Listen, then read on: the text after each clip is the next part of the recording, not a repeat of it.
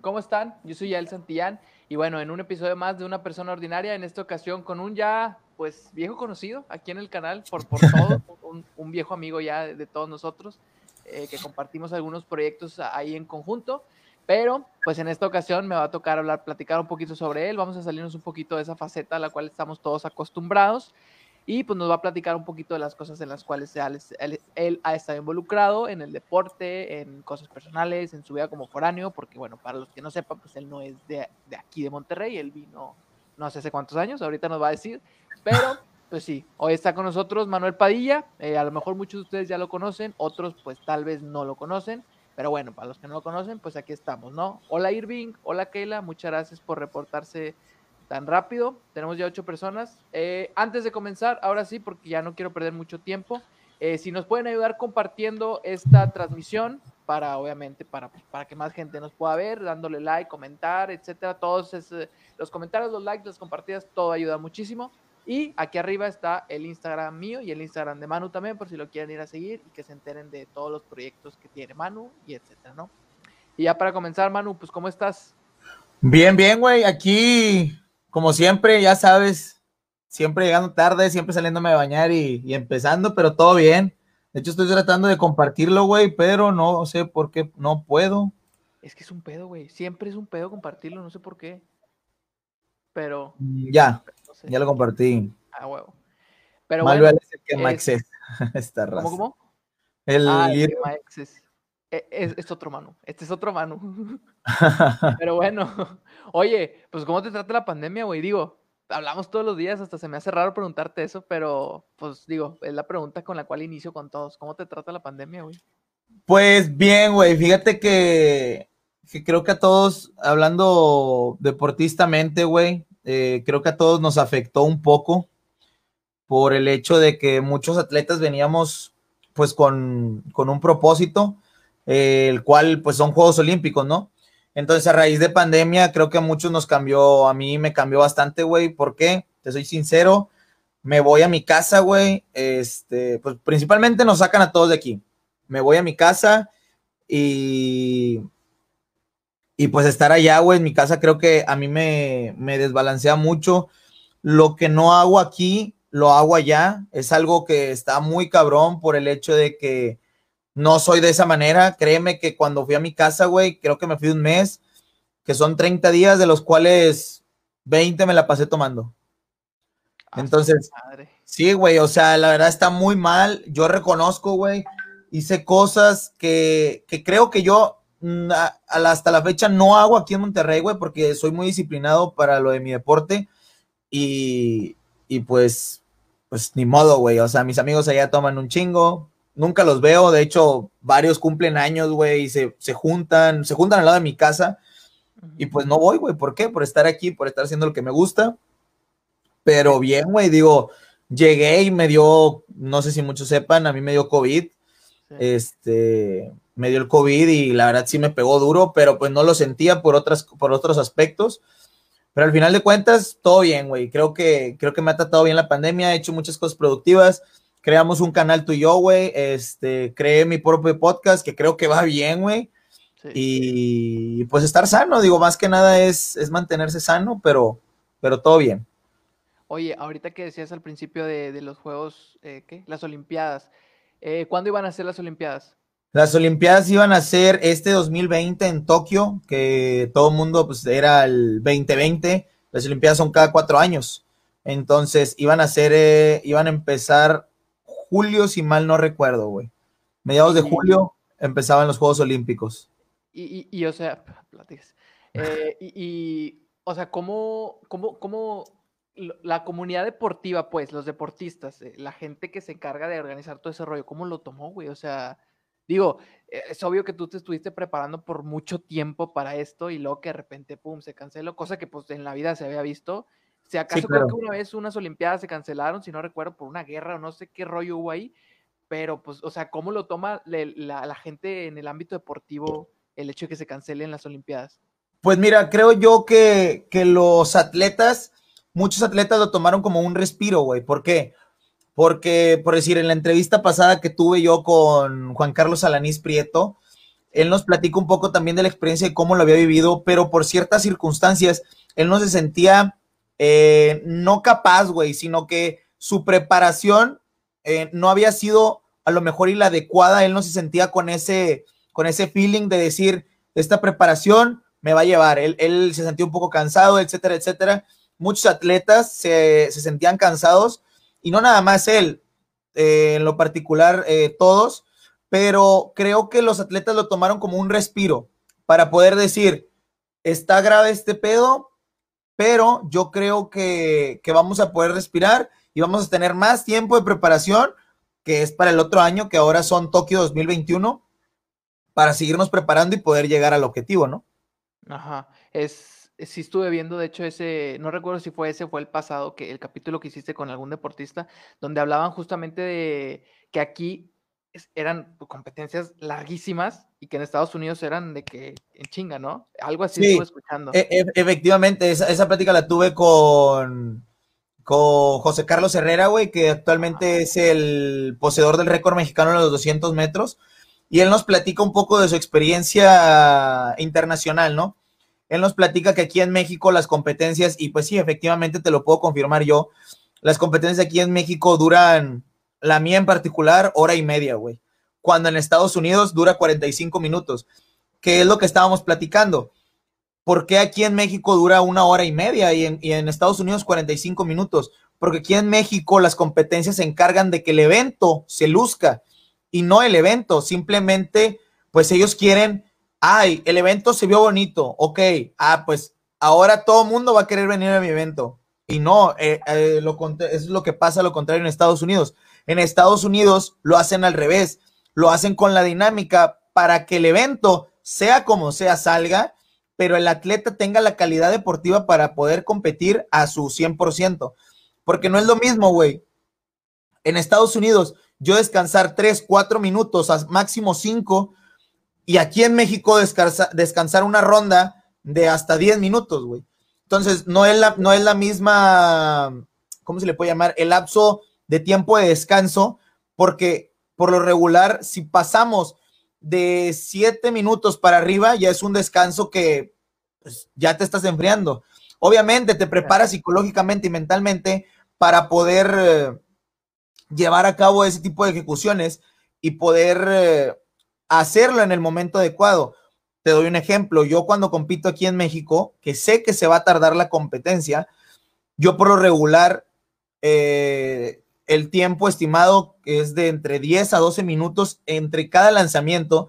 Entonces, yo me activo tres minutos antes de que el lanzamiento que me toca, una activación, me, me, golpeo las piernas, me hago un poquito de fricción, me empiezo a activar, me paro, ya no me quedo sentado.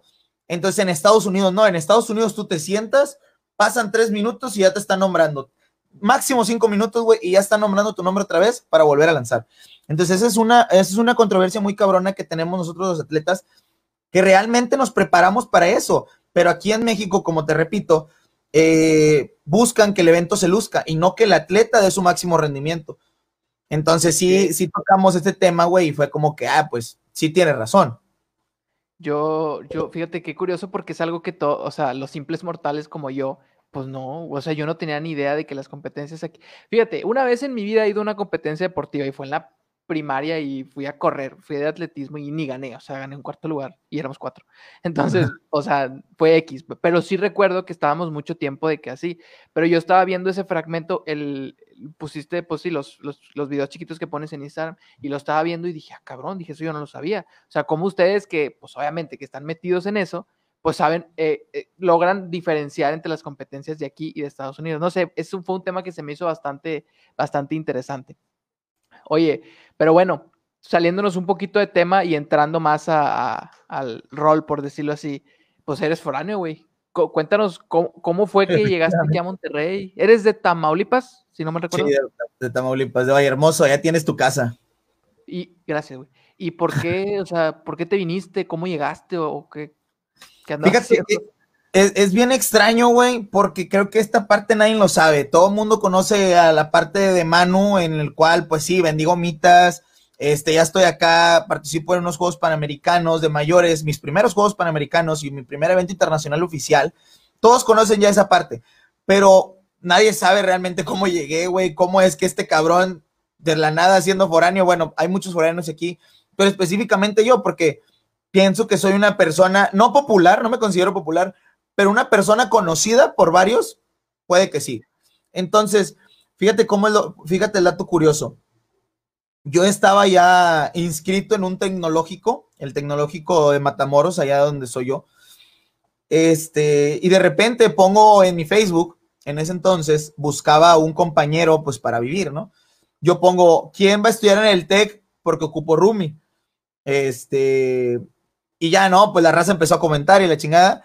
Y una entrenadora de Tamaulipas, güey, Aleli eh, de hecho es o fue entrenadora de Aldo aquí, veo que está comentando. Este, me pone ella en un post de, de Facebook, ¿por qué no te vas a estudiar a la Autónoma de Nuevo León? Claro que yo a mis 17 años, 18 años, güey, yo digo, 17, yo digo, ah, cabrón, espérame, o sea, ¿cómo es posible que alguien que me conoce este, pues me diga que, la Autónoma de Nuevo León. Claro que me intriga, no queda ahí. Yo siempre he sido muy. Ah, que no me quedo con la espina de nada.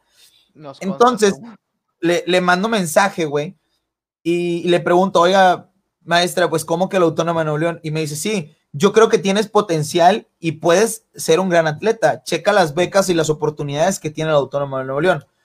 Claro que en ese momento, güey, me desconecto, lo que tú quieras, porque antes pues no tenía teléfono, entonces tenía que estar conectado en la, en la PC porque era eh, computadora de escritorio, antes no tenía ni siquiera laptop, güey. Entonces, yo me quedo así y digo, oye, pues, pues lo voy a checar. Digo, ¿qué es lo peor que podría pasar, no? Este, ya lo, ya lo checo y, y de repente veo las ofertas educativas, digo, yo siempre desde niño he querido ser ingeniero, Aquí hay un dato curioso, güey, que a lo mejor, y no sé si lo voy a ejercer, pero yo cuando era niño, yo siempre decía que yo quería ser como mi prima Adriana, güey. Ella es ingeniera industrial, y yo siempre dije, yo quiero ser como mi prima, yo quiero ser como mi prima, yo quiero ser ingeniero. Y de ahí es que surge la parte de la ingeniería. Y todos mis amigos, güey, en la preparatoria, eh, yo estaba en una secundaria que es la secundaria general número uno, licenciado Adolfo López Mateos, la cual enfrente estaba la preparatoria de Vallehermoso que era una, como de la UAT. Haz de cuenta que las prepas de la uni, pero era prepa de la, de la UAT, ¿sabes? Entonces, todos mis amigos este, estaban, se metían ahí. Claro que yo siempre dije que quería ser ingeniero y me metía a, un CETIS, que no es igual a un CEBETIS, de hecho el CETIS es Centros de Estudios Tecnológicos e Industriales, número 130, y el CEBETIS es Centros centros de bachilleratos industriales y no sé qué otras mamás. X. Entonces, ya yo me meto, güey, y veo que hay, que hay ofertas educativas muy buenas en ingeniería. Y pues claro que, que en ese momento, pues dije, una, yo tengo en mi mente que Monterrey es muy caro. Efectivamente, hasta la fecha lo confirmo. Monterrey es carísimo para la gente que me está viendo. Entonces, güey, pasa el tiempo, voy a una competencia y la maestra a mí me dice, de hecho la competencia fue aquí en Monterrey, y ella me dice, ¿qué onda? ¿Checaste las ofertas? Y yo, pues sí, pero pues no es como que pueda conseguir una beca. Yo así con mi inseguridad, güey, de, de cuando yo me considero una persona completamente segura de las cosas que digo, yo antes decía, güey, yo era muy inseguro, yo pues no sé, etcétera, etcétera. Y me dice, ven, en, la, en plena competencia, creo que fue en un regional, si mal no recuerdo, en el 2014. Me dice, ven. Entonces ya voy, me presentan con la que, que ahorita es actual entrenadora de, del equipo representativo de Tigres, Laura Pulido. me presentan en ese entonces y me dice, ¿qué onda, flaco? En ese entonces, güey, te estoy hablando que estaba igual de flaco que tú. O sea, yo, yo, yo, yo estaba así, güey, como tú, sin, sin pedos y sin pelos en la lengua. Entonces me presentan con ella y la, la maestra del líder le dice, oye, ¿Cómo ves? Se quiere venir a estudiar a la Autónoma de Nuevo León. Y Laurita me dice, ¿tú qué haces? Y lo no, pues martillo. Y me ve, literal, me vio así, güey. Pues, ¿cuánto lanzas? Y yo, puta madre, o sea, obviamente, sabiendo el nivel que había aquí en Nuevo León, pues era como que, pues, güey, yo soy una, una basura, güey, así tal cual, yo no traigo nada, o sea, ni pedo. Dije, no, pues tanto. Me dice, ven, te voy a presentar a, a Lava. En ese entonces fue la primera vez que yo en persona y directamente hablé con mi actual entrenador Alejandro Laverdesque. Entonces me ve y pues me dice, está muy flaco para lanzar martillo. Y yo, no, pues sí, efectivamente estoy bien flaco, pero pues le hago el intento, ¿no? Y me dice, ¿cuánto lanzas con el de 6 kilos? Y yo recuerdo que le dije 50 metros. Y con el de 7, y le dije, la verdad, nunca he lanzado con 7. Y se ha de tener como 45 metros. Y yo le digo, sí, efectivamente, pues yo creo, ¿no? Entonces, güey, él me dice, vamos a hacer algo. ¿Qué te parece? Va a haber una competencia llamada Relevos Tech dentro de un mes y medio. ¿Qué te parece si tú vienes a esa competencia y lanzas 45 metros? Yo te doy una beca completa. ¿Para y yo sí, para la uni, completa. Eh, beca para estudios. Bueno, pues es que hay diferentes tipos de becas. Ahorita vamos a llegar a eso. Sí, sí, sí. Entonces yo digo, wow. Pues claro, claro que en ese momento, bueno, ya me conoces, güey, a todo le he dicho que sí cuando veo oportunidades, nunca digo que no. Entonces, digo que sí, me voy súper emocionado, llego a mi casa, güey, y le digo a mis papás, voy a ir por una beca en la próxima competencia y si lanzo tanto, me van a, me van a dar una beca del 100%. Mi papá voltea y pues siendo sinceros, güey, soy de una ciudad en la cual no se ven ese tipo de cosas, no se ve que un entrenador te diga, te ofrezco una beca, no se ven muchos aspectos que aquí en Monterrey conocí. Entonces, llega mi papá, llego, les platico a mis papás y mi papá así de, tú estás loco. No, no, no, Monterrey es muy caro, estás, estás loco. Y yo, ok, solo que voy a ir a esa competencia porque es parte de lo que yo hago. Ah, está bien, pero estás loco. Entrené como perro, güey. Yo antes jugaba fútbol, era muy bueno porque para mi, para mi edad, güey, la categoría en la que yo jugaba, en ese entonces yo tenía una estatura demasiado desarrollada. Te estoy hablando que yo tengo midiendo unos 70 y... Cuando yo estaba en tercero de secundaria, güey, ya medía unos 73. Entonces, para mi edad, güey, era una edad muy buena y pues me gustaba mucho jugar fútbol. Dejé de jugar fútbol, güey, y me enfoqué en ese mes y medio a jugar al atletismo. Me perdí dos torneos, güey, una copa Telmex y una copa en Matamoros. Entonces, güey, se llega el, día del evento y en el evento, pues obviamente, si no conocen, para la gente que nos está viendo, el sistema de clasificación para una competencia es, semifinal y final. Si somos más de ocho competidores, perdón, sí, más de ocho competidores, se te dan tres lanzamientos de semifinal y tres lanzamientos de final. ¿Qué pasa?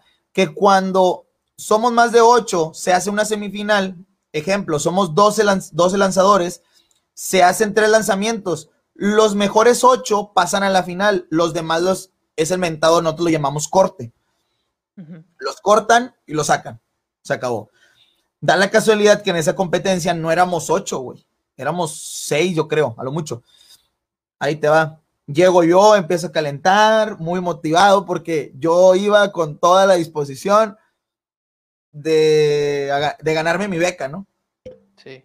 Caliento, empieza la competencia. Y da la casualidad, güey, que en esa competencia hay una marca mínima. Hasta la fecha, creo, no sé si ahorita la hagan porque tengo mucho que no compito en eso, en esa competencia como tal. La marca mínima eran 45. Entonces, ¿qué significaba eso? Que si yo lanzaba sobre la marca mínima, tenía beca. Y literal, tenían, un, tenían una raya, güey, en los 45 metros. Entonces, si yo pasaba, yo ya tenía mi beca. O sea, yo ya era de, ahí está, eso es lo que tengo que lanzar. Ahí está mi beca. Va. Primer lanzamiento, ¡fum! Lanzo, no pasó a la marca. Y si no pasaba la marca, no te medían, güey. Entonces no sabías cuánto estabas lanzando. Ah, ok. Segundo lanzamiento, no pasó, no pasó la marca. Ajá. Yo, puta madre. Me voy a echar muchas ganas, va a salir, va a salir, va a salir. Tercer lanzamiento. En el tercer lanzamiento, cuando no vas a pasar el corte, te miden como quiera. Entonces yo lanzo y lanzo 43. Y yo, puta madre. Claro que en ese entonces, no teniendo conocimiento de lo que ahora sé de lo de los cortes, la semifinal y la final, y de cuántos atletas deben de ser, pues nos sacan. Nos sacaron a dos, tres compañeros. Nos sacaron, güey. Entonces, pues obviamente mi mente fue, pues ni modo, no pasa nada, me quedo en el TEC, sigo jugando fútbol porque pues realmente me gusta, ya vi que en esto no tengo futuro. Créeme, güey, que me agüité bien cabrón en ese momento. Cuando volteo otra vez y que ya voy saliendo, volteo al círculo, uno de mis compañeros actuales, o bueno, ex compañero, bueno, yo pienso que compañero y amigo, este, nos grita, Pedro Abraham Macías, nos grita a mí a Tony, este, y haz de cuenta que nos dice, vénganse. Entonces yo volteo y veo que Lava está alegando, güey, estaba gritando. Entonces yo digo, ¿por qué? Y, y, dice Macías, vénganse, vénganse a lanzar. Entonces ya me meto, yo en ese momento me fui corriendo y la chingada. Entonces emocionado porque dije, tengo una segunda oportunidad.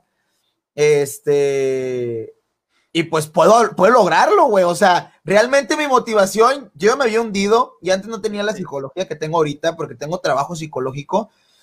Me, me hundí bien, cabrón, en ese momento. Oh, sorpresa, me dan la oportunidad porque mi entrenador estaba alegando de que cómo era posible que nos sacaran a pesar de que no éramos más de ocho. Claro que yo, inexperto, sin el conocimiento que ahora tengo, pues lógicamente pues me salgo. Entonces, ni modo. Tres lanzamientos más, güey. Pues otra vez, un poquito calentar, fricción, todas esas sobres. Cuarto lanzamiento, no llegué a la marca. Quinto lanzamiento, güey, no llegué a la marca. Sexto lanzamiento, yo a pesar de todo he tenido un ego muy alto, te soy sincero, güey, y si me conoces, pues vas a decir, pues sí, sí, sí, a huevo. Este, en ese entonces y hasta la fecha, Diego del Real es el actual poseedor en, el, en los récords de todas las categorías en el martillo. Entonces tenía un, tiene una alta experiencia de competición en cualquier tipo de eventos. Y yo le pregunto, oye, güey, lo que pasa es que el martillo no me está saliendo para donde quiero, ¿cómo le puedo hacer? Claro que él inmediato me dice, sí, güey, eh, gírate. En ese entonces, pues yo no entendía la palabra vírate o gírate, entonces yo me pongo en el círculo y me muevo, güey. O sea, si yo estoy lanzando así, haz de cuenta que mi espalda está así, lo único que hice fue ponerme hacia acá, que mi espalda diera otro ángulo. Entonces le, pregunto todavía así, inseguro, pero en mi mente yo dije, esta es mi última oportunidad, no la puedo desaprovechar.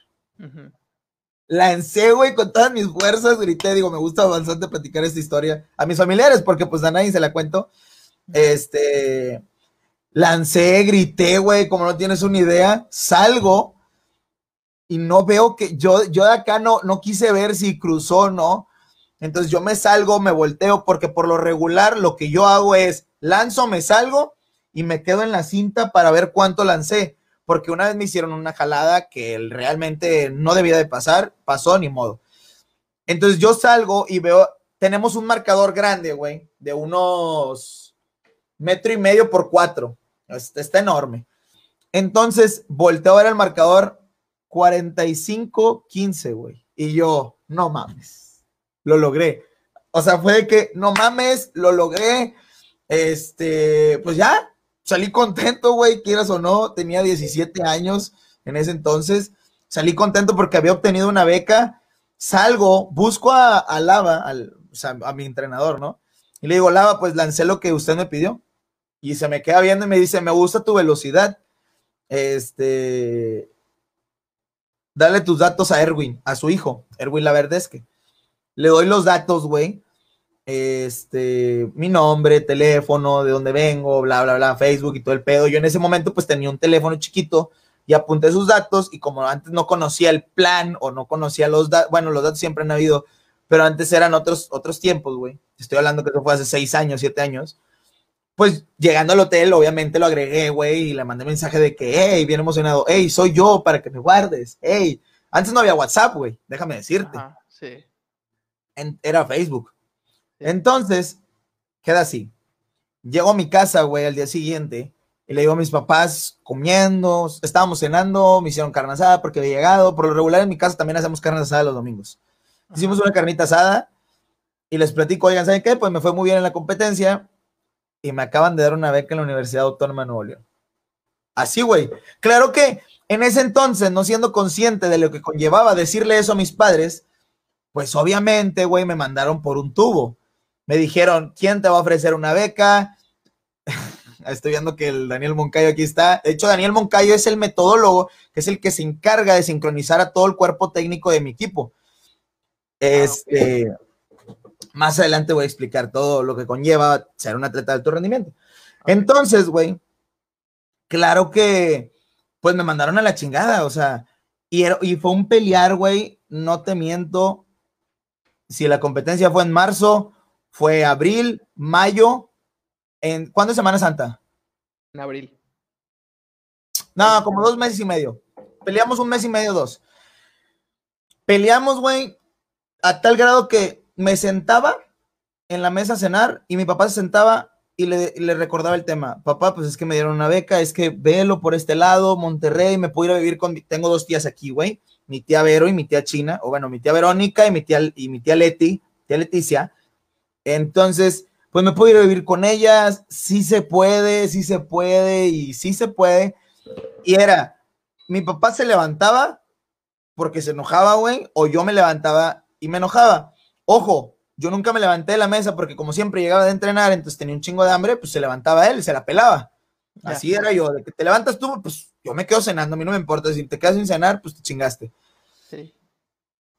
Pasa el tiempo, güey, y me habla la maestra Leli, oye, vente a un campamento, que esto pocos lo saben, güey, realmente, vente a un campamento, pero no pueden saber que estás aquí. ¿Quién? Eh, lo que pasa es que antes representaba Tamaulipas y Tamaulipas tiene la mala maña, güey, de solo priorizar a ciertos atletas. Y ahorita que está Aldo viendo esto, Aldo lo sabe, porque él era uno de los priorizados y a él lo llevaban a todos lados. A mí, güey, a mí jamás me llegaban a ningún lado. Yo era un pinche cero en la izquierda, güey. Okay. Entonces la maestra Leli me dice, nada más que nadie puede saber y tú no puedes subir historias de que estás en Monterrey entrenando. Y yo, va. Entonces le digo a mi mamá, mamá, ¿sabes qué? Este... Y efectivamente, güey, ahí lo estoy viendo. Claro, en ese campamento yo me escondía de las fotos, güey. De hecho, yo era el que tomaba las fotos porque yo no podía salir, güey. O sea, me condicionaron. Pero obviamente, pues, Lava sabía que iba a ir. Entonces, güey, le digo a mi mamá, oye, mamá, pues sabes qué, pues si no me vas a dejar ir a, Monterrey a estudiar, pues mínimo déjame ir al campamento. Tengo el nacional, mi mamá ya me había apoyado en, ir a ciertos campamentos desde chiquito, güey. De hecho, yo, empecé en el atletismo en el 2007, fue mi primer nacional en la Olimpiada. Antes corría, güey. Llegué a Puebla en el 2007 en un relevo de 4 por 75. Entonces, regresando al tema original, le digo a mi mamá y mi papá se me queda viendo y pues sí, digo, ya te dijimos que no, y es no. pues bueno. Claro que antes de irme, les digo, hey, tengo una beca, por favor, piénsenlo. Ya ni digas nada, ya me fui. Me voy, güey, llegó Monterrey, todo con madre y la chingada. El último día lo tengo bien presente y bien grabado, güey, porque realmente así pasó. El último día, un, un día antes, o sea, haz de cuenta que si yo me iba el sábado, güey, el sábado, era el, último, el sábado fue el último día, el viernes el último entrenamiento, el jueves, el jueves, güey, mi entrenador me dice, oye, necesito una respuesta tuya porque ya estoy viendo a alguien más. Y yo, puta madre. Ni cómo decirle de que pues no. Ya le digo, mire la va. Y en ese campamento, güey, ya me acordé, conocí a muchos atletas de mejor nivel que yo en ese momento.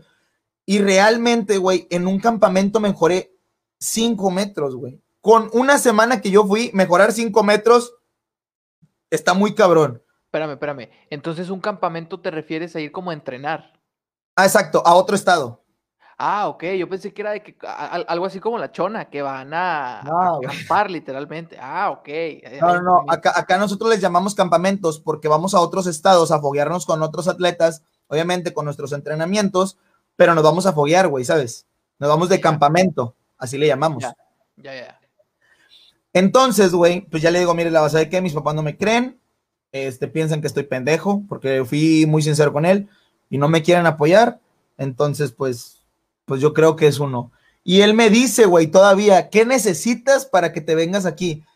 Yo sin experiencia, güey, todo miedoso, este, pues realmente yo le dije, ¿sabe qué? Pues yo creo que mis papás no me creen a mí, creo que alguien que hable con algún tío, creo yo.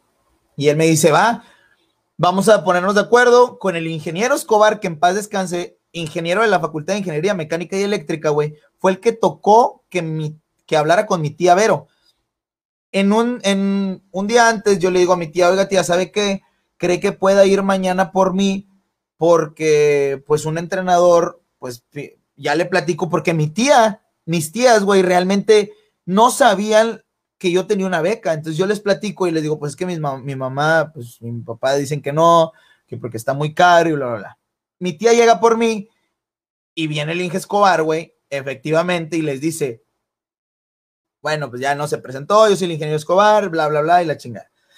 Y mi tía le pregunta, ¿qué es lo que le ofrecen? Y le dije, mire, y el ingeniero Escobar le dice, hay diferentes tipos de beca. Como él no tiene un resultado, un resultado trascendente en la Olimpiada Nacional, lo único que le podemos ofrecer son los estudios completamente gratuitos. No le podemos ofrecer comida y no le podemos ofrecer casa, porque la universidad tiene casas tigres, güey. Entonces, como yo no había hecho algo destacado, no podían ofrecerme eso. Claro que en ese momento mi tía, mi tía le pregunta, ¿pero usted le ve posibilidad?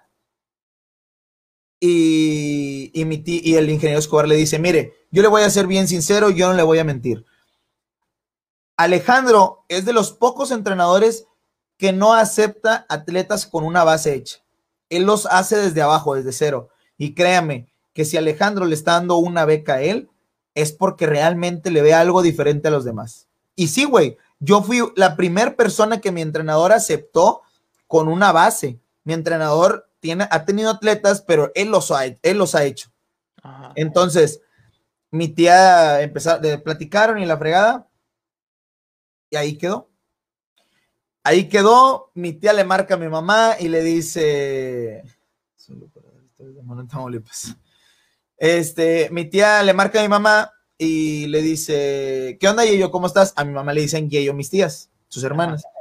Y no, pues, oye, pues, ¿sabes qué? Acabo de hablar con el, con el ingeniero, ingeniero Escobar, que en paz descanse, y pues efectivamente, la verdad, le ven mucho potencial, le ven un talento muy bueno que pocos tienen y la beca es real, no es fake.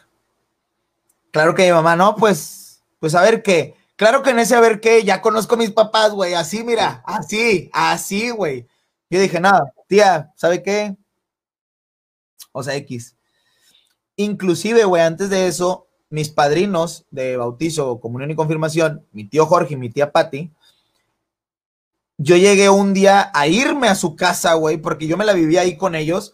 Llegué a irme a su casa llorando porque mi papá, este, pues, perdonen la palabra, pero se porteó bien mierda, güey, en esos momentos porque él no quería y no creía. Y pues es lógico, güey, es válido. Viniendo de una ciudad en la cual no hay una infraestructura y te ofrecen a tu hijo mayor que se vaya a una, a una ciudad metropolitana, güey, pues obviamente te pones a la defensiva.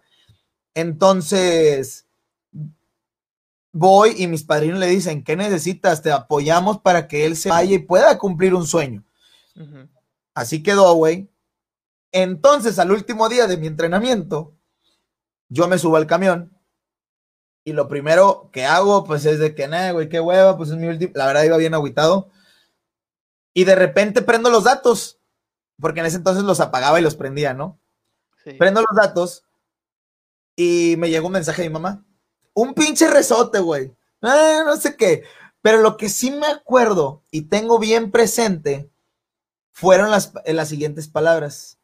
Todo sea por lo que tú quieres ser, tu papá y yo hemos decidido que te vamos a dejar, te, vamos a dejar estudiar en la Universidad Autónoma de Nuevo León. Puta, güey.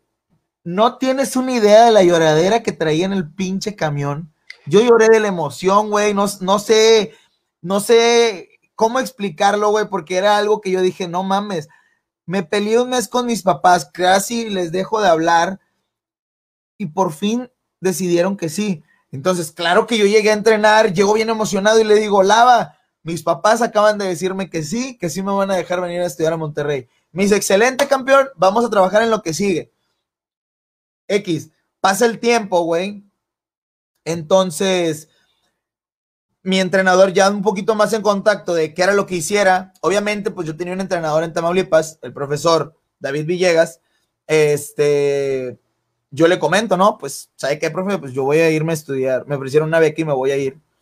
Y él como que a la defensiva también, porque no se puede decir que yo era uno de sus mejores atletas, pero era un atleta destacado que él tenía. Que se vaya a emigrar, yo pienso que era algo, algo bueno, este, en el, en el ámbito de que, ok, pues hice a esta persona y va, va pues por así decirlo, yo antes lo veía como las ligas mayores, güey, ¿sabes? Sí. O sea, venir de un pueblo a irte a una ciudad metropolitana a estudiar, porque mucha gente se ha venido a estudiar de allá donde soy, pero obviamente, pues tienen con qué. Yo te soy sincero, yo nunca tuve ni he tenido, así tal cual te lo pongo, lo que yo tengo hoy por hoy me lo he ganado a pulso de chingazos, porque yo todo lo he logrado. Entonces, pues más en contacto, el examen de admisión, la fotografía, todo el proceso, ¿no? De inscripción. Llega el, nacional, güey, pues X, me voy al nacional, me va mal, pero no me importa porque ya tenía una beca. Este. ¿No había pues posibilidades de que te ¿Eh? quitaran esta beca? ¿No había posibilidades de que te quitaran esta beca? No había. Porque ya estaba registrado, ya había pagado, ya, ya tenía todo, güey. Entonces, pues, llegué, este, acá, ¿qué dicen? Dice, acá son muy mierdas. Te ofrecen becas y se ofenden, pero la neta no valemos madre. ¿Cómo nos, cómo nos pagan por atletas? Entonces se va el atleta, se va el dinero. Ah, claro, yo no soy así. Jaja, ¿verdad, Manu? Efectivamente, güey. La verdad, allá en Tamaulipas, eh, una de las cosas por las cuales yo migré a Nuevo León y me cambié de estado, porque inclusive mi entrenador me preguntó, ¿qué te ofrecen en Tamaulipas? Yo rápidamente le dije, pues nada. Me dice, cámbiate.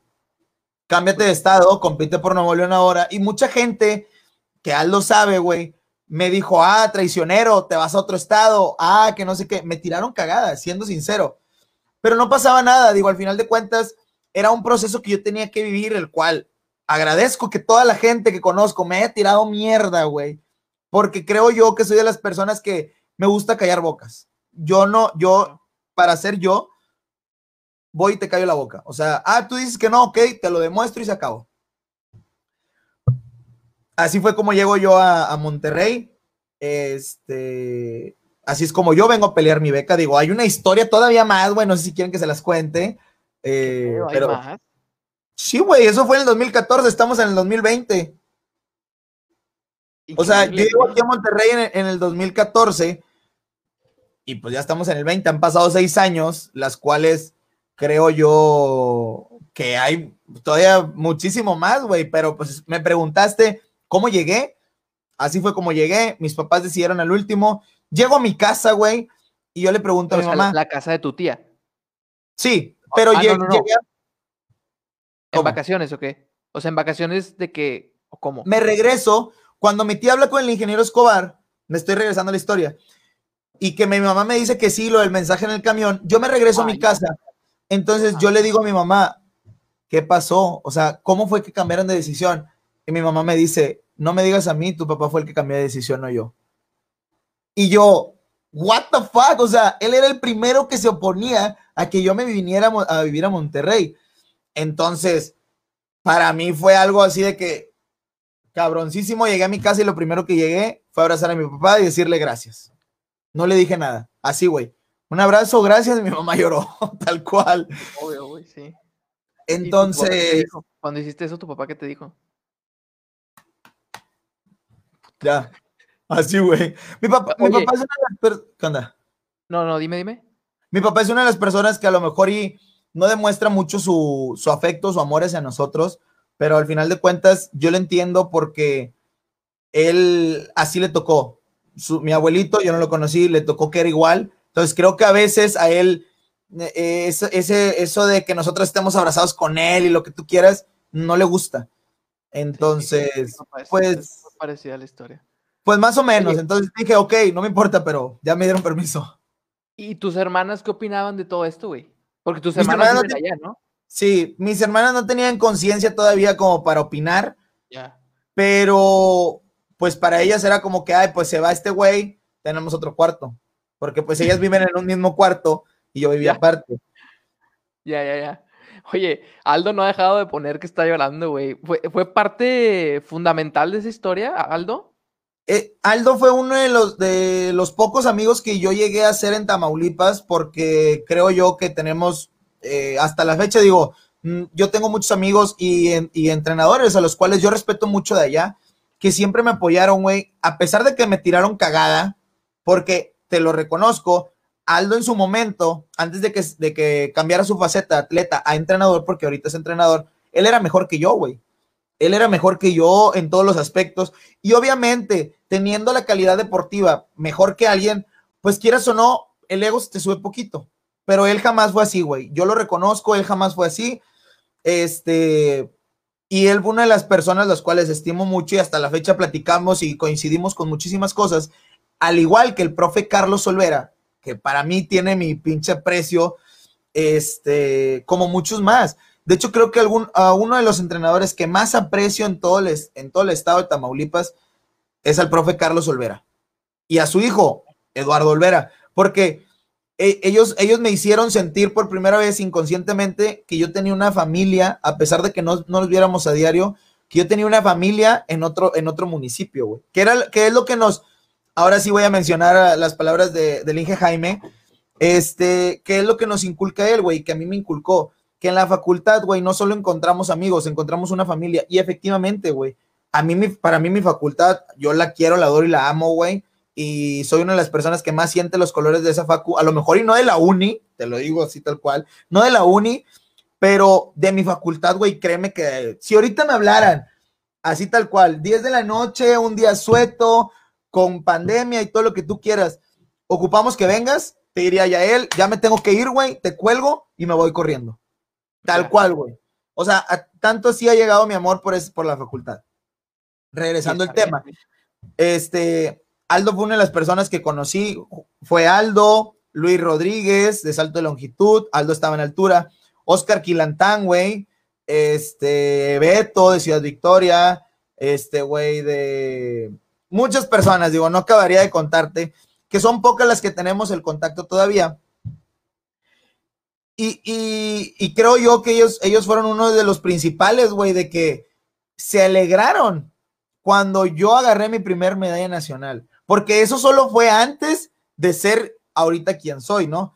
Antes yo no tenía ni aspiraciones, no de hecho tenemos un grupo, güey, que se llama Cagapalos a Morir, efectivamente, este, antes no tenía aspiraciones y te soy sincero, antes yo decía, voy a ir al Nacional porque una, me dan viáticos, todo pagado y aparte voy a ver morras, voy al desmadre, a huevo. Esa era mi mentalidad, güey, siendo sinceros. ¿Eh? ¿Por qué cambió eso? Ahí te va la historia. Esa era mi mentalidad porque no agarraba nada, era malo, güey, por así decirlo. Ahorita todavía soy malo, o sea, me vale madre, pero antes no veía lo que conllevaba ser un atleta de alto rendimiento, güey. Antes tú me viste, estuve en mesa directiva. Eh, güey, abre los ojos. Hablando de ese perro, ese fue uno también de los causantes, güey, de que Lava me aceptara, porque ellos cuentan, digo, yo no sé, que él le dice, Lava, pues no tiene a nadie, y el morro se ve bien, pues tráigaselo. Diego fue uno de los influyentes. Ok. Así aburre Padilla. Entonces, güey, pues mi mentalidad era esa, ¿no? Llega el 2014, me pongo a entrenar y lo que tú quieras, y hay un pronóstico de que yo puedo agarrar medalla nacional, güey. Y yo, ah, cabrón, ¿cómo? O sea, de, nunca haber agarrado medalla eh, ocupado un chirigüillo. Oye, este, oye, este.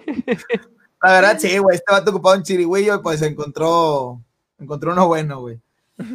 E inclusive hasta me llevó a panas, güey. Eso, sí te, puedo decir, güey. Uno de mis éxitos más grandes es hacerle caso a ese cabrón. Aunque mucha gente me diga que, ah, no mames, y la chingada. A ese cabrón le hice caso todo el 2018, parte del 2018 y 2019. Y clasificé a Juegos Panamericanos. Fue uno de los influyentes, güey. Así te la pongo, que tú dices, ah, espérate, güey, ¿cómo, ¿cómo vas a hacerle caso a un vato y te va a dar resultados? Ese vato le hice caso. Si ese vato me decía, tírate un pozo, vas a lanzar más, Así era. Me tiraba al pozo. Sí. Pues es que sabía más, güey. O sea, sí, sí. No, efectivamente, güey. Ella tenía una trayectoria, un cherry en panas. este.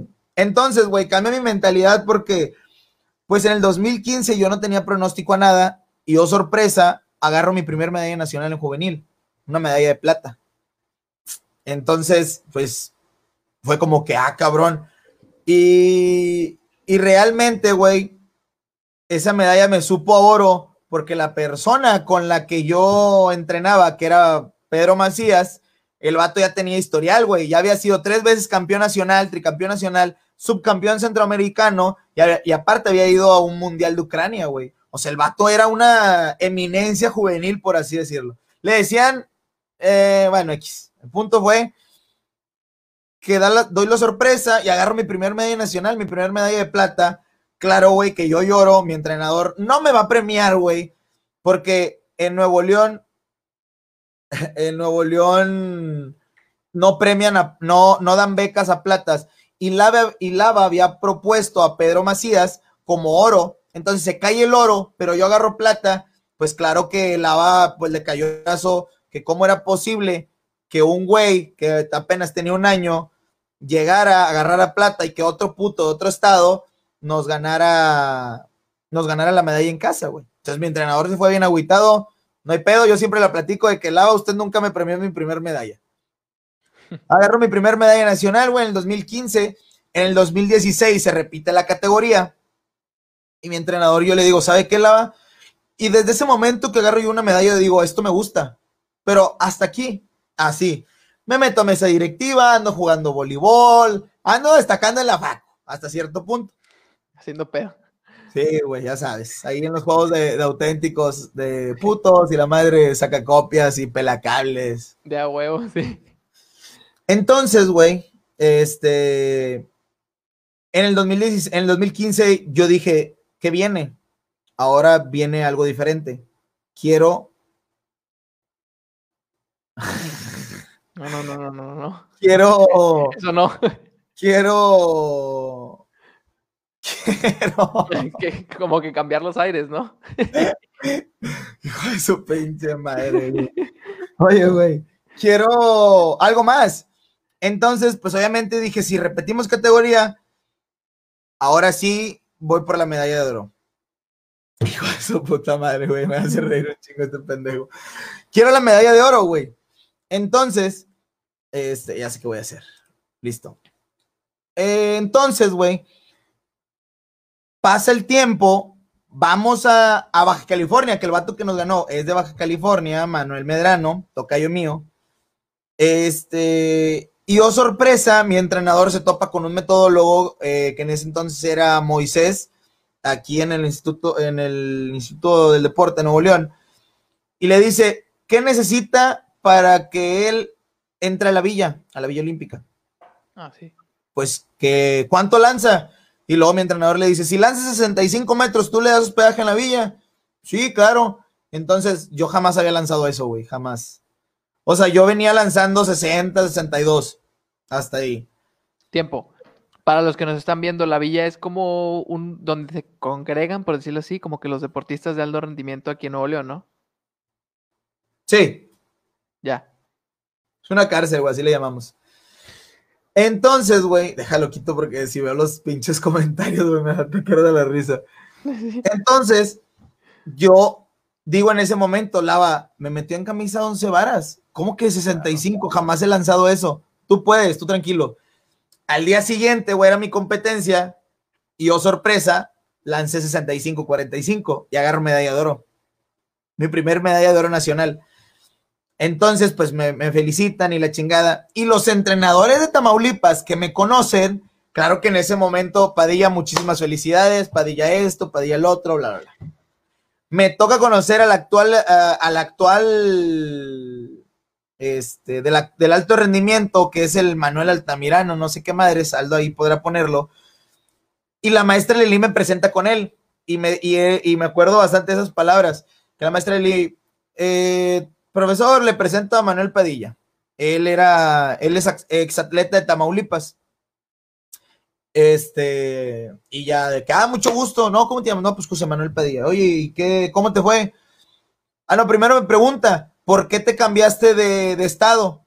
Y le digo, realmente porque el estado de Tamaulipas jamás me apoyó. Y el vato así como que, ah, pues es un pendejo más, no hay tanto pedo, entonces pues chinga tu madre. Entonces el vato me dice, ¿y cómo te fue? Y yo bien seguro y bien soberbio le digo, bien, acabo, acabo de agarrar medalla de oro. El vato se va para atrás y el vato, este, y el vato así, güey, eh, te dejo, con permiso. Y yo, a huevo, pinche puto. Y de ahí, güey, la historia se cuenta sola. De ahí cambia mi mentalidad, güey, de ahí ya es realmente, ahora sí, quién soy yo, o sea, cambió muchísimo mi mentalidad. Pasa del 2016 al 2017, un tránsito creo yo que, que muchos atletas sufren, güey, porque son juveniles y pasan a la categoría libre, en el cual por primera vez yo me meto en el 2017 en bronce en, la categoría libre y de ahí para el Real, güey, pues en el 2018, en el 2017 yo ya estaba desaparecido completamente y Diego y Lava me dicen, güey, el año que viene ya vienen Juegos Centroamericanos. Creo que la puedes armar. La verdad, las la, la marca que te piden es súper fácil. Sin pedos. Este, este vato sigue mamando. Entonces, güey, me, me, aplico, me meto más en mi psicología, ya, ya más apegado con mi psicólogo, el doctor Luis Carlos. Este, y vamos por esa marca de Juegos Centroamericanos. Me quedo a nada, güey. Pedían 68 teniendo yo 60, eh, empezando la temporada, meto 66 abriendo temporada, entonces fueron 6 metros y todo el mundo dijo, a la madre, este güey, ¿qué pedo? Y fue cuando yo dije, esto es lo mío. Le metí chingazos, me quedé a nada, me quedé a un metro de, ir a Juegos Centroamericanos. Claro que terminé en la Nacional de Primera Fuerza, me enojé bastante porque me hicieron una jalada que la verdad no, no ocupo ni recordarla. Y le digo a mi entrenador, Lava, ¿sabe qué?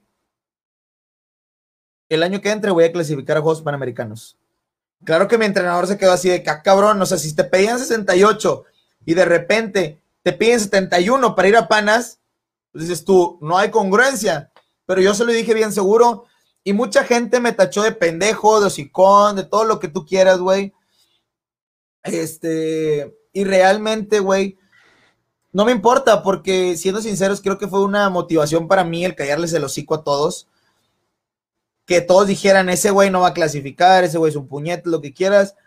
O oh, sorpresa, voy a la ciudad de Jalapa, Jalapa, Veracruz. Déjame, te digo específicamente qué fecha fui, güey, porque tengo el video de, de donde lancé mi marca.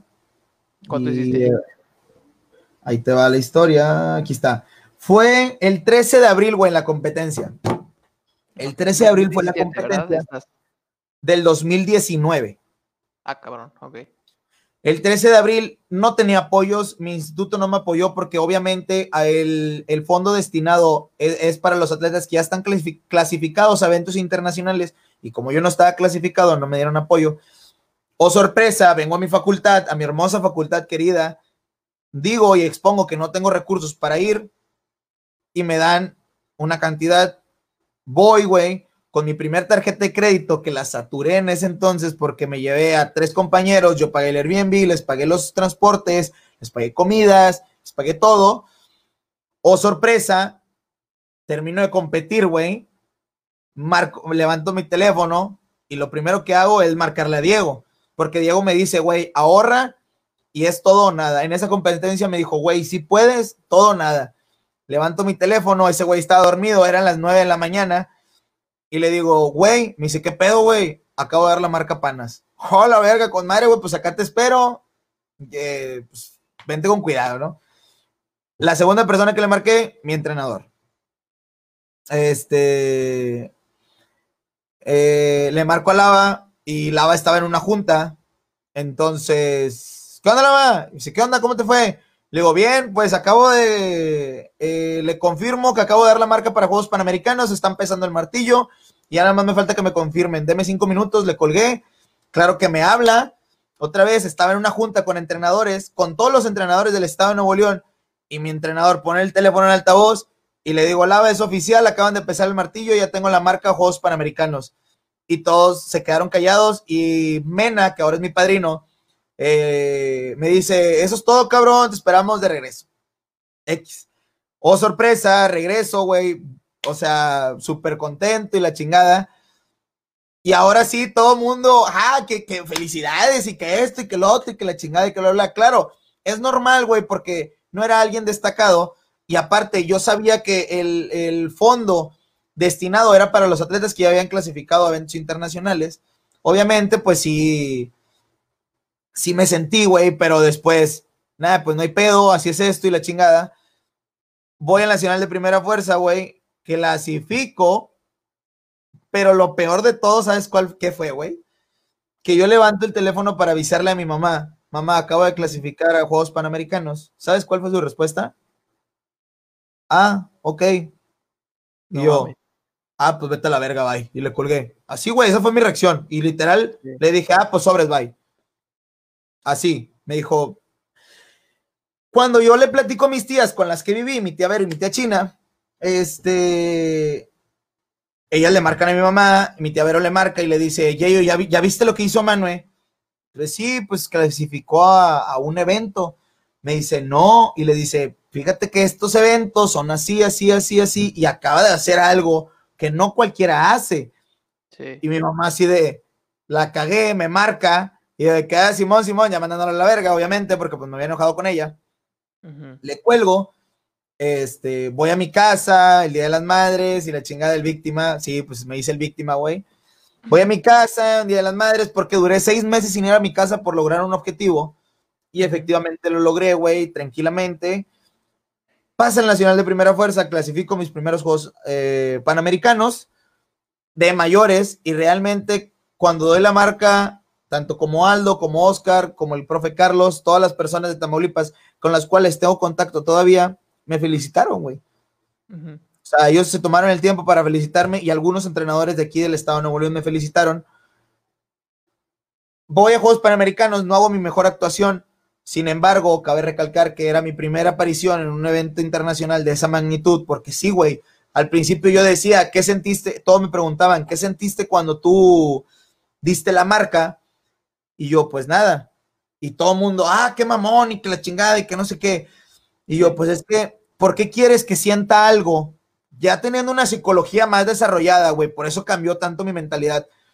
Yo decía, pero es que, ¿por qué me voy a emocionar? Si es un trabajo que teníamos realizando día a día y por consecuencia íbamos a lograr un objetivo. Claro, no es lo mismo que me digas, oye, ¿qué sentirías si, si clasificas a Juegos Olímpicos? A ver, espérate, ya es otra cosa, pero ya me mentalicé para lo que viene, por qué lo hacemos, etcétera, etcétera. Entonces yo siempre decía, güey, no, pues, pues no siento nada, no siento nada, porque era un trabajo que venía realizando y sabíamos que tarde o temprano se iba a dar el objetivo. Termina, este, y pues, oh, sorpresa, voy a los PANA, veo el estadio, veo los competidores. Estoy hablando que Juegos Panamericanos es una antesala de Juegos Olímpicos en la cual de aquí del estado de Nuevo León solo fuimos dos personas, que fue Diego del Real y yo, y un servidor. Vamos, este, quedo en último, pero realmente no se esperaba nada de mí, así como tú, quedé en 11 de 11, güey. Me dieron el corte, no pasé el corte, güey. Pero viví la experiencia, que era lo que teníamos que hacer. Tenía que vivir una experiencia a la cual me voy a enfrentar después para unos Juegos Centroamericanos, porque ya voy a pelear por medalla, para mis próximos Juegos Panamericanos, que quiero ir por medalla y para una justa olímpica. Entonces, no podía, no podía decir, ah, me deslumbra tanto. Me deslumbró hasta su punto, pero de ahí en fuera todo normal. Y así, güey. ¿Cada cuándo son los Juegos Panamericanos? Cada cuatro años. Igual que los ah, Juegos Olímpicos. igual, ah, ok. O sea, el mismo día que se hacen las Olimpiadas, perdón, el mismo año, no, un año antes de que sean las Olimpiadas son los PANA. O sea, y un año antes de que se haga, que es, y un año antes de los PANA son los centros. Oh, o sea, van como. Haz de cuenta que es, el ciclo olímpico es Juegos Centroamericanos, Juegos Panamericanos, Juegos Olímpicos, Mundial. Pero el Mundial es cada dos años. Entonces, de cuenta que centros, panas, panas y mundial, olímpicos y mundial. Y luego centros, panas, y así se va. Ya, ok, entonces hay como, ya, ya, ya. Oye, mencionaste, muchas veces mencionaste la psicología del deportista, y de hecho lo anoté en los, en los comentarios para que no se me olvidara, que decías tú que, obviamente tienen como que una, una formación psicológica para que también eso influya. Yo soy defensor al máximo de que las, la mente, la psicología y todo eh, afectan muchísimo en el rendimiento de cualquier, y no nada más de los deportistas, sino de cualquier persona y de cualquier trabajo. Pero, ¿qué es lo que te dicen o lo que te hacen o lo que tienes que hacer? No sé, eh, cuando te refieres al trabajo psicológico que llevas. Pues es que no, no hay un trabajo como tal, güey, que yo te pueda decir, este, hago esto o me enseñan a hacer esto, ¿no? Simplemente son ejercicios, ahora sí, de respiración que mi psicólogo me enseñó a mantener durante ciertas circunstancias, porque yo le decía, es que a mí me suda mucho la mano, me tiemblan las piernas cuando entro, que obviamente, como todos sabemos, te doy un ejemplo, ¿qué pasa cuando te empieza a perseguir un perro? Da miedo, ¿no? Ese es el detalle, no es miedo, güey. Nos enseñaron, o bueno, mi psicólogo me enseñó que no existe el miedo, es adrenalina canalizada negativamente, güey. Entonces hay dos tipos de adrenalinas la positiva y la negativa. Depende de cómo la canalices, es cómo te va a funcionar a ti. Entonces, ¿qué es lo que me estaba pasando a mí? Me ponía nervioso, me daba miedo, pero era adrenalina que no canalizaba bien. Oh, Entonces, los miedos los puedes utilizar para bien o para mal. Exactamente, y no es miedo, güey, porque cuando te da miedo, ¿qué es lo que te pasa? El corazón se te acelera. Ajá. Es adrenalina, güey. Ya, sí es cierto, güey. Fíjate, el segundo capítulo del podcast, cuando hablaba yo solo, hablé de eso, güey, hablé de los miedos. Y, dije justamente eso, que se pueden usar para bien o para mal, pero nunca lo había canalizado a justamente lo que estás diciendo, de que la adrenalina, porque a fin de cuentas la adrenalina a veces nos hace que hagamos mejor las cosas, o en el peor de los casos, pues peor, ¿no? Sí, claro, efectivamente. Tengo más preguntas, güey, pero la gente nos está diciendo que quieren ver un video. Entonces, voy a hacer algo que nunca he hecho y déjame ver si puedo compartir pantalla para share screen para que puedan ver. Oye, en lo que tú pones al chile me voy, a ver bien mal, güey, pero me anda haciendo el baño, güey. Ah, dale, dale, dale. Bueno, voy a dejar, voy a, voy a bloquear. Ah, yo, yo, ah, yo no soy el host. Tú eres el host. Pues sí, güey. ah, bueno, espera, ahí vengo. Sí, cerrar y no, más tarde. Ok, creo que no se va a poder porque mi computadora no me deja. No, no me deja. Ah, ok, mano se fue. Cancelar. Chale, banda, creo que les voy a quedar mal porque mi computadora es nueva y. Chinga. Tengo que ponerle aquí ventana, pestaña. A ver. Instagram, compartir. A ver, amor, ¿me puedes confirmar si ahí están viendo la pantalla? Sí. Sí, ahí la están viendo. Ok. En teoría, Ahí está, están viendo, Manu, la pantalla, ¿verdad? Sí, así es. De tu Insta. Bueno, sí, ok, bueno, voy a poner un video que es donde, güey, yo me sorprendí increíblemente cuando yo vi cómo era, o sea, tu jale. O sea, neta, yo lo vi y dije, en la madre, güey, yo en mi perra vida podría hacer eso. Está la, la, verdad que a mí sí se me hizo como que, no le he dado like. La verdad a mí sí se me hizo como que algo increíble y de hecho tienes más. Bueno, obviamente tienes también donde levantas. Esto creo que es de donde, en los pana, ¿no? ¿Dónde? Sí, esa foto me la tomaron en los pana. Ya, es épica esa madre. Mira, hay otro, sí, aquí hay otro. Está increíble, güey. La verdad, a mí se me hace algo súper increíble cuando lo vi. Ahí va otro. Otro y lo en, ese, en ese grito, güey. Pon el sonido si quieres. Sí. No, no sé cómo se pone el sonido, la neta. ¿Por qué gritan, güey? ¿Por qué los deportistas gritan? no es como algo que te pueda decir así como. De hecho, hay uno más arriba, güey, que está más chido, bueno, X. Eh, Marcela pregunta que si me mareo. Al principio sí me mareaba muchísimo, este, pero después vas haciendo otras cosas y, y pues ya no te mareas. Y no, no me mareo. Es que es como todo. Cuando tú te subes a unas tazas locas, ¿qué es lo que pasa si ves hacia afuera? Pues te mareas. Pero ¿qué pasa si ves un punto fijo? Pero ¿cómo, cómo puedes ver un punto fijo cuando estás dando vueltas, güey? Tengo una bola que se estira, que yo la, yo la estiro, y esa bola la veo. Entonces, simplemente no quito mi cabeza y simplemente voy así, como robotito. Yo soy una de las personas, güey, que te lo juro. Sí, ¿has visto los juegos en las, este, ¿cómo se llama? en los parques que son como que una, una donde tú agarras un disco y le empieza a dar vueltas y empieza a dar Es la taza loca, güey. Ándale, bueno, eso. Güey, yo me puedo subir a eso y en 10 segundos me mareo, güey.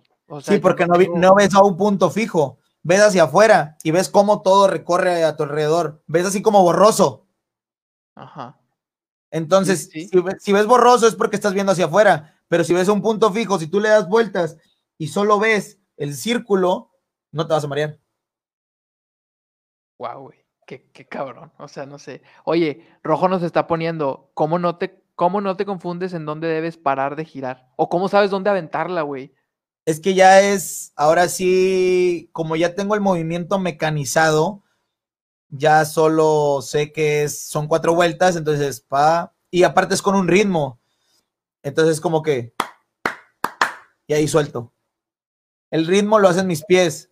Entonces hazte cuenta que con el ritmo de mis pies, yo lanzo. Madre, güey. O sea, fíjate, lo primero que yo vi bueno, la primera pregunta que se me dio a la mente, que es de hecho las mismas que están poniendo aquí, cuando vi un video tuyo de haciendo eso, nunca en la vida había visto a alguien hacer eso, cabe aclarar. Entonces te veo a ti y yo dije, güey, ¿y si se equivoca y la lanza mal y le da en la madre a alguien? ¿Nunca ¿Sí ha pasado? No mames, ¿sí ha pasado?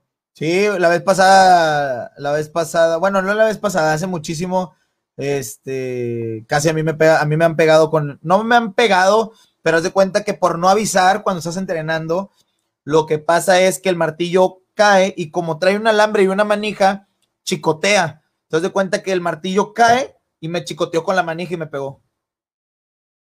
Y, pues o sea, bueno, supongo que entonces por eso dices que deben de avisar de que, van a lanzar y todo ese rollo, ¿no? Tiene, o sea, digo, obviamente tienen que tener como que sus, reglas, ¿no? Sí, de, hecho en, el estado de Yucatán hay una chavita que le pasó un accidente, güey, que, que gracias a Dios este, salió bien y todo eh, la chava por ir a avisar que iban a lanzar, lanza a una niña y el martillo le pegó de lleno.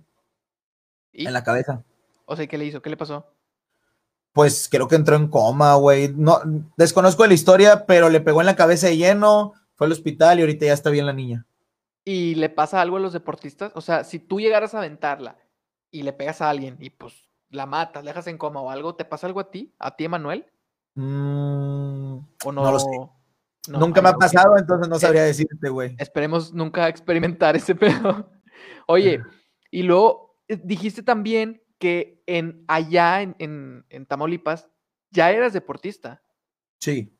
O sea, yo pensé que tú llegaste aquí y aquí se te presentó la oportunidad de ser deportista y aquí te, o sea, pero a ver, ¿por qué eres deportista? ¿Tu papá, tu mamá, algún familiar, tienes algo o simplemente fue como que pues quiero jugar y porque bueno, cuando estamos chiquillos pues lo vemos como juego. Sí, de, niño era muy imperactivo, güey. Entonces mis papás optaron que por esa toda energía, literal, yo era de los niños que me daba chocolate, güey, y, y efectivamente me ponía muy imperactivo. Entonces optaron por, por meterme a un deporte para que esa energía pues bajara. Y me metieron a fútbol. Y desde niño me gustó mucho el fútbol. Veo la oportunidad en la cual mi primer entrenador, la vez pasada estaba platicando con mi mamá, güey eh, fue el profesor Carmen Díaz, fue mi primer maestro y entrenador de educación física de la primaria, 18 de marzo. Él me sacaba, güey, él me veía potencial y él me decía, tú tienes potencial para esto. De hecho, él fue, ahora sí, la primer persona que a mí me dijo, tú puedes llegar a ser alguien en el deporte. Pero yo, yo teniendo 8 o 9 años, güey, entonces para que alguien te lo diga, pues tú no lo tomas en serio. Claro que hasta tiempo después pues 8 para 24, güey. Son 16 años, si mal no estoy. Sí, 16 años después sucede lo que mi primer maestro de educación física me dice. Pues creo que tuvo enojo.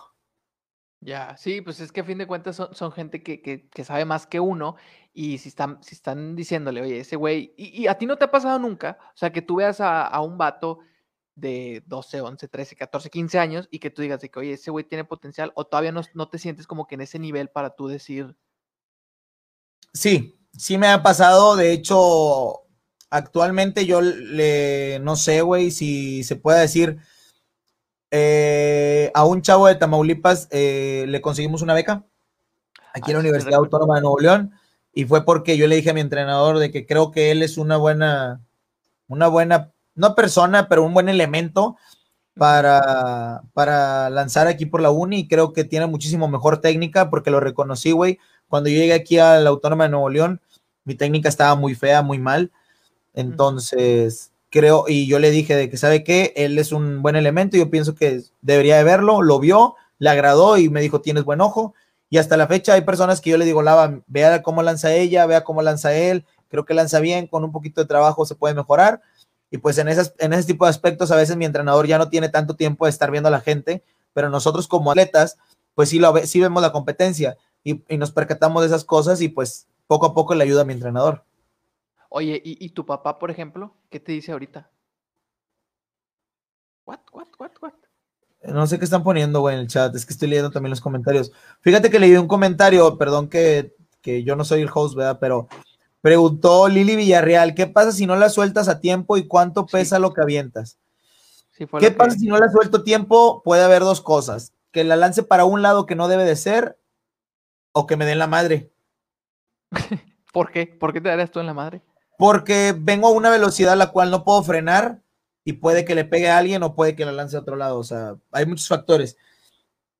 ¿Y cuánto pesa mi martillo oficial con el cual yo compito? Pesa 7 kilogramos, 260, ay, 260 gramos.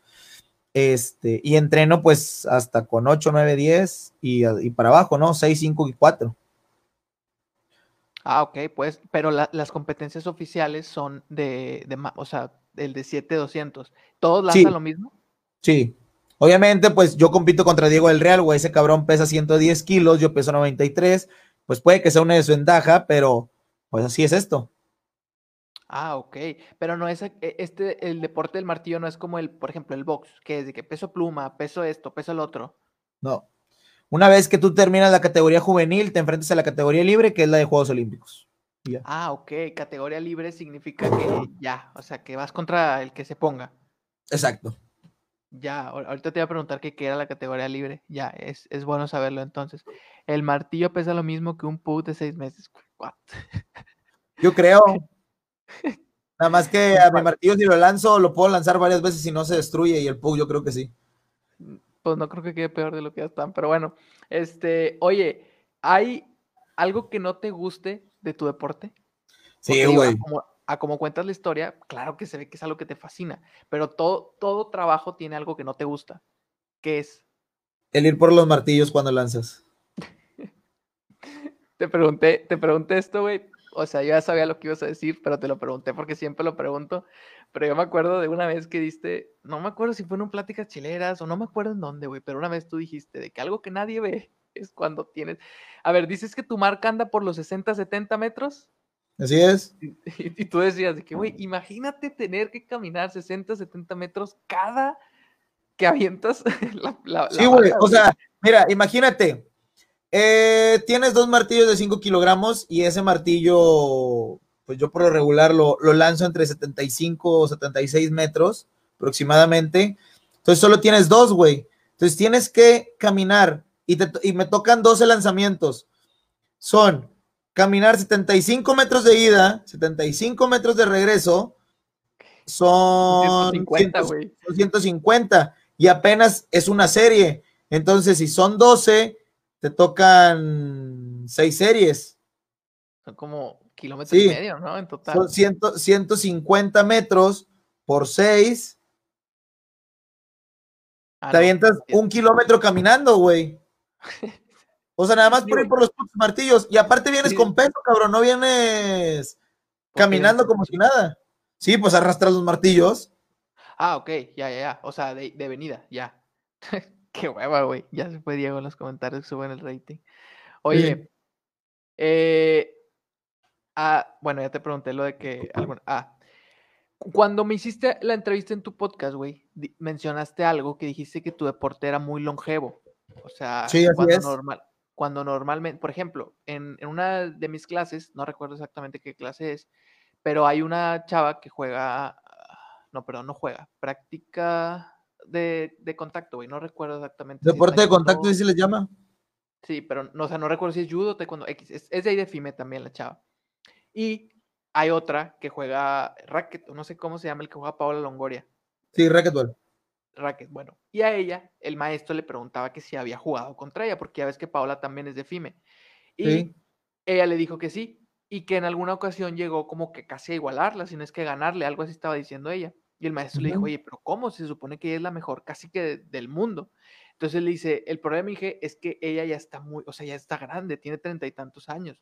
Dijo, cuando ella estaba, tenía mi edad, pues claro que estaba en su máximo así, pero ahorita pues ya no rinde igual por la edad, dice, ya tiene treinta y tantos. Entonces tú dijiste eso y me, lo como que lo, lo até mucho, que pues tarde o temprano es algo que los deportistas tienen que tener en mente, que pues digo, y sin sonar mal, pero pues como que se caducan, ¿no? Por, por decir, por no sonar tan mal que, que les Sí, no, no, efectivamente. Eh, hay, o sea, y tú me dijiste que es muy longevo tu deporte. ¿Por qué? ¿Qué diferencia tiene con los demás? Porque actualmente en el deporte de nosotros, creo que el campeón olímpico tiene 38 años, güey. Ah, cabrón, ya está. Entonces, como nuestro deporte no es aeróbico, ocupas una, que no ocupas una resistencia aeróbica en la cual ocupas correr, es más anaeróbico, entonces, pues un hombre desarrolla su punto de madurez es a partir de los 28 años, güey. Ya. O sea, tu cuerpo termina de madurar a los 28, 29 años. Entonces, tú cuando tengas 28, 29 años, tu cuerpo así se va a quedar. Ya es lo último que se desarrolló, es la madurez total de un, de un hombre. Entonces, güey, si a eso le sumas 10 años de trabajo, de buena alimentación y todo lo que tú quieras, pues nuestro deporte puede ser este, muy longevo, güey, hasta 40 años. Sin embargo, nosotros hacemos muchas pesas. Lo que nos puede chingar son las rodillas, pueden chingar las articulaciones. No obstante, si te cambias a la pista, güey, en la pista el atleta promedio es hasta los 34, 33 años, güey, máximo 35. Y pues por eso, güey, o sea, el, lo longevo es más que nada por las estadísticas que nos arrojan. Ahora, si te cambias a tiro deportivo, güey, hay señores que tiran de 40, 45 años, pero porque es tiro, güey, hay señores que se dedican a tirar. Entonces es un deporte más longevo todavía. ¿Sí explico? Entonces. Ahorita, ahorita dijiste algo de a ver, bueno, ahorita leo la tuya, amor. Ahorita dijiste algo de el mejor, eh, supongo que hay como que un mejor lanzador del, mundo, ¿no? Mejor lanzador de bala. ¿Cuál es el récord de, de él? De martillo, primo. ándale, de martillo. Todo el rato le he dicho bala. ¿Cuál es el récord mundial de lanzamiento de bala? El récord actual es de 86 y garras de Yuri Sedik hace muchísimo tiempo. El mejor del mundo de la actualidad tiene 83-43. Pavel Fagde, que es polaco. Y ya. Oye, güey, pero tú dijiste que tu mejor era 76. 71. O sea. 71-64. Pues realmente no está lejos de eso, güey. Digo, o a lo mejor entre ustedes dices, bueno, no sé, no sé, o sea, al menos yo pienso como, güey, pues no es tanto. O no sé, a lo mejor entre ustedes sí es mucho, ¿verdad? Ahí sí, ahí sí, quién sabe. Pues es como, te voy a dar el ejemplo, güey, te voy a madrear ahora, güey, porque sí, sí es una, sí es mucho, güey, 71 a 83, ¿cuántos metros son? Son 12. Pues imagínate, es como si yo te dijera, güey, pues cuántos seguidores tienes y cuántos seguidores tiene el Roberto Martínez. Pues no es tanto, güey, si lo vemos desde ese punto, ¿no? O sea. Me chingo.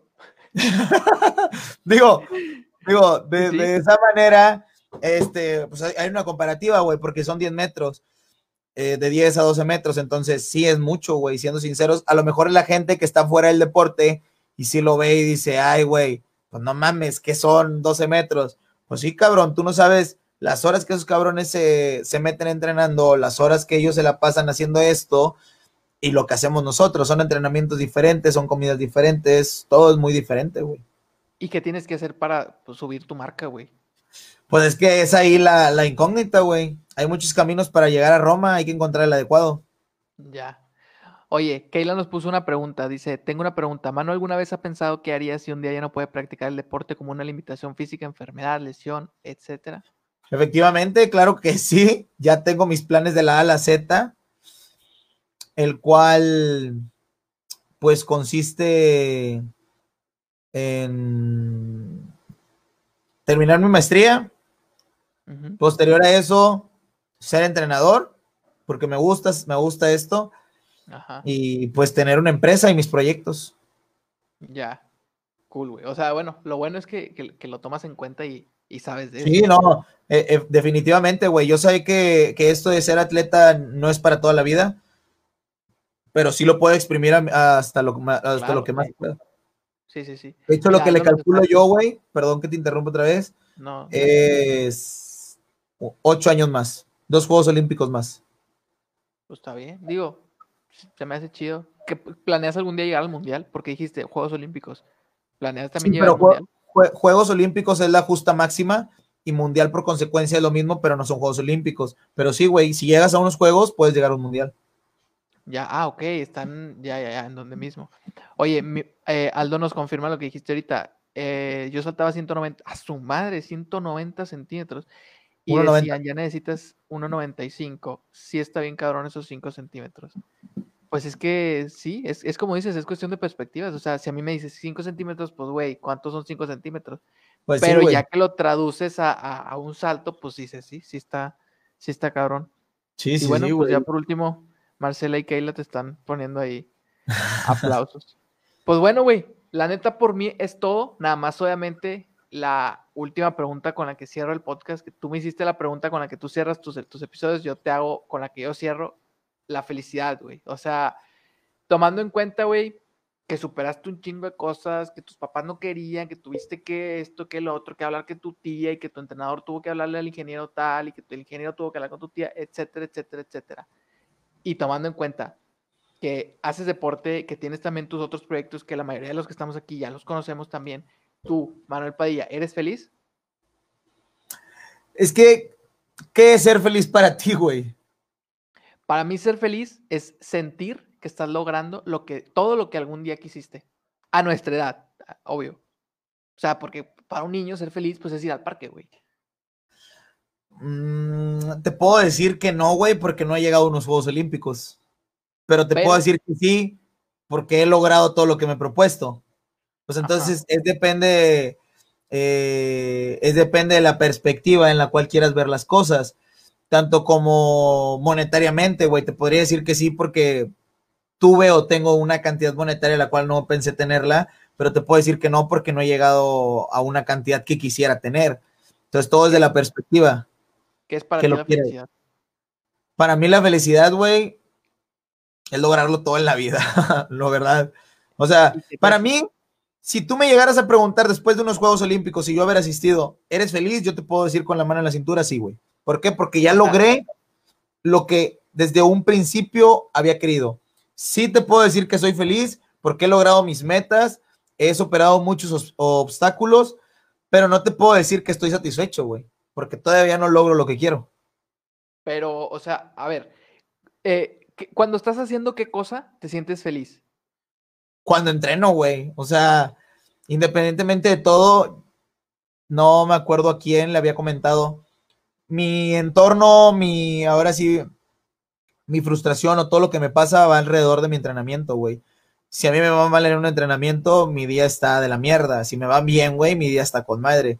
Entonces yo creo que es en base a mi entrenamiento. Cuando yo entreno, güey, dejo todos los problemas que tengo afuera, este, y me enfoco nada más a eso.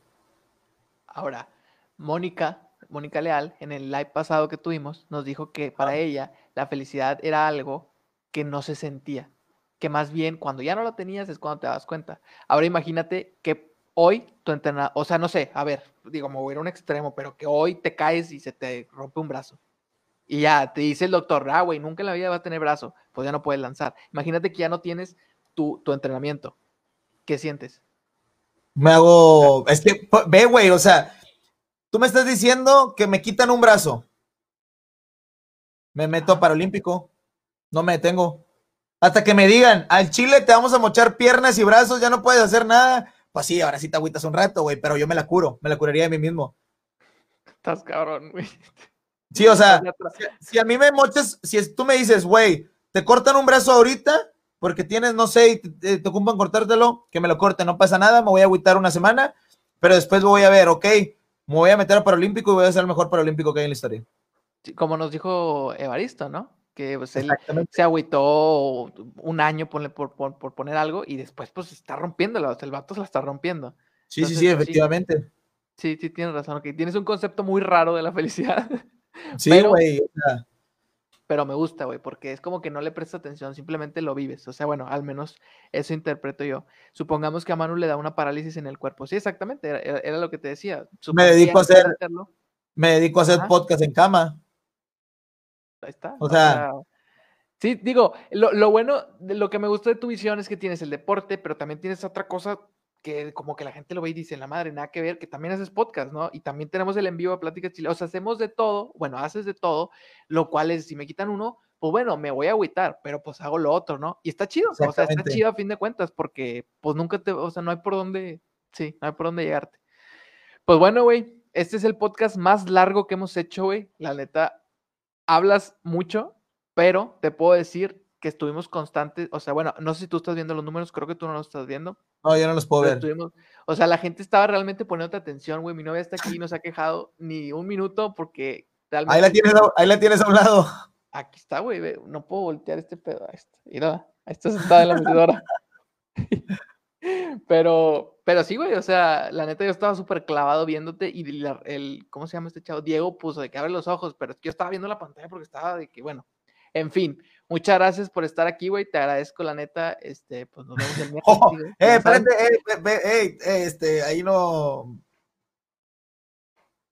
¿Qué onda? Yo, yo no, yo no sé nada, güey. Ah, ok, estás en otra faceta. Algo muy curioso de, de, de, Manu es que tiene muchas facetas, que era lo que te decía la otra vez por WhatsApp, güey, que te decía que, güey, tienes un millón de personajes, que nunca me entendiste. Bueno, a esto me refería.